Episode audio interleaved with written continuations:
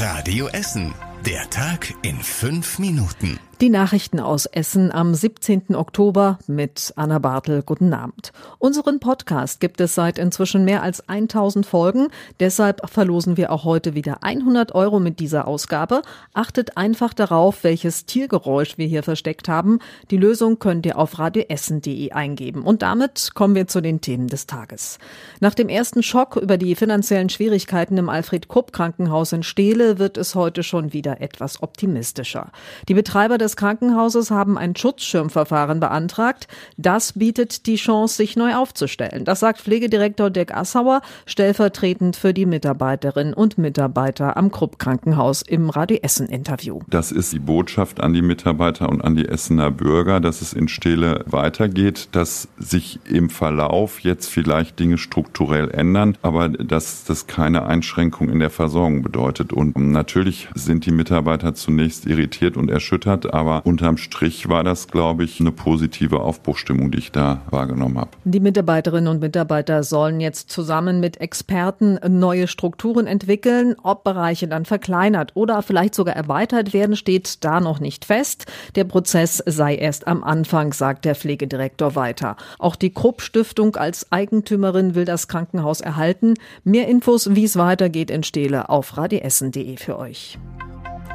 Spannend ist es gerade auch am Bahnhof Altenessen. Von der Bauruine neben dem Bahnhof Altenessen ist inzwischen kaum noch etwas übrig. Seit August wird der marode Gebäudekomplex abgerissen. Bis zum Jahresende soll alles weg sein. Unser Radio Essen Stadtreporter Kostas Mitzalis war auf der Abbruchbaustelle. Zwei gelbe Abrissbagger reißen Betonreste ab. Arbeiter mit dicken Wasserschläuchen sprühen alles ein, damit es weniger staubt. 21 Jahre lang gammelte der riesige Komplex vor sich hin. Manuela wohnt direkt neben der Abrissbaustelle und ist jetzt erleichtert, dass endlich etwas passiert. Also da haben die Obdachlosen geschlafen, die ganzen Junkies waren da drin. Zwischendurch hat es mal gebrannt. Der Abriss kostet etwas mehr als 300.000 Euro. Die Stadt bezahlt die Abrisskosten und versucht hinterher das Geld von den Eigentümern zurückzubekommen. Nach dem Abriss bleibt die Fläche jetzt aber erst einmal frei. Die Stadt muss sich nämlich mit den Eigentümern des Geländes einigen, wie es dort weitergeht. Eine gute Nachricht, die Moornixe ist wieder in Essen. Das historische Passagierschiff wurde heute endlich nach Essen transportiert. Das 90 Jahre alte Schiff wurde bei der Hochwasserkatastrophe gegen das Wehr in Mülheim gespült und dabei stark beschädigt. Sie schwimmt nicht mehr.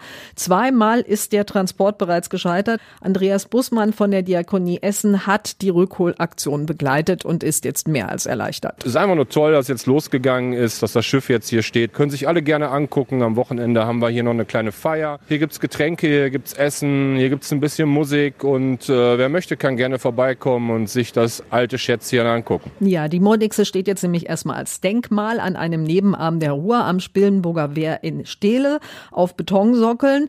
Daneben wird jetzt auch noch ein Café gebaut und ein Fahrradhostel. Das Schiff soll später auch noch restauriert werden.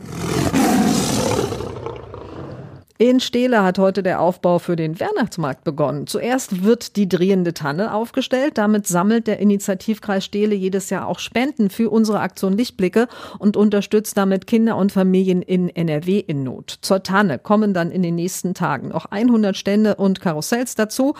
Das Eisenbahndorf wird wieder aufgebaut, dieses Jahr mit einer Dampflok aus dem Eisenbahnmuseum in Dahlhausen. Jeden Tag läuft dann auf dem Stähler Weihnachtsmarkt Programm. In diesem Jahr werden zum ersten Mal auch Comedy-Abende angeboten. Unter anderem sind dann Ingo Oschmann und Ausbilder Schmitz dabei. Und einige Hütten können Schulen und Initiativen auch wieder kostenlos anmieten und dort Spenden für soziale Zwecke sammeln. Den Link, wie ihr zu so einer Hütte kommt, findet ihr auf radiessen.de. Der Weihnachtsmarkt in beginnt beginnt am 2. November und geht dann bis zum 30. Dezember. Und das war überregional wichtig. Bundeskanzler Olaf Scholz besucht heute Israel. Er will dort vor allem mit den Angehörigen der Geiseln sprechen, die die Hamas verschleppt hat. Ihre Befreiung ist aber schwierig, erläutern Experten. Außerdem spricht Scholz mit dem israelischen Ministerpräsidenten Netanyahu über die Hilfe für die Menschen im Gazastreifen. Viele sind in den Süden geflohen, dort gibt es aber kein Wasser, keine Lebensmittel und auch keine Unterkünfte.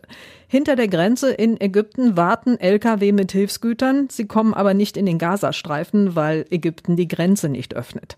Das Land fürchtet dann eine Flüchtlingswelle aus dem Gazastreifen. Hilfsorganisationen warnen inzwischen vor einer großen Katastrophe. Und zum Schluss der Blick aufs Wetter. Das ist ganz im Herbst angekommen. Morgen früh wieder richtig kühl mit 4 Grad. Später wird es erst einmal freundlich und trocken. Es ziehen dann aber im Laufe des Tages immer mehr Wolken auf. Am Abend setzt dann Regen ein. Es wird aber relativ mild mit 15 Grad am Nachmittag und in der Sonne ist es wahrscheinlich auch ein bisschen wärmer. Das sind die Themen von heute und denkt an unser Gewinnspiel. Wenn ihr das Tiergeräusch erkannt habt, das wir in dieser Podcast-Ausgabe versteckt haben, dann registriert euch auf radioessen.de und gewinnt 100 Euro.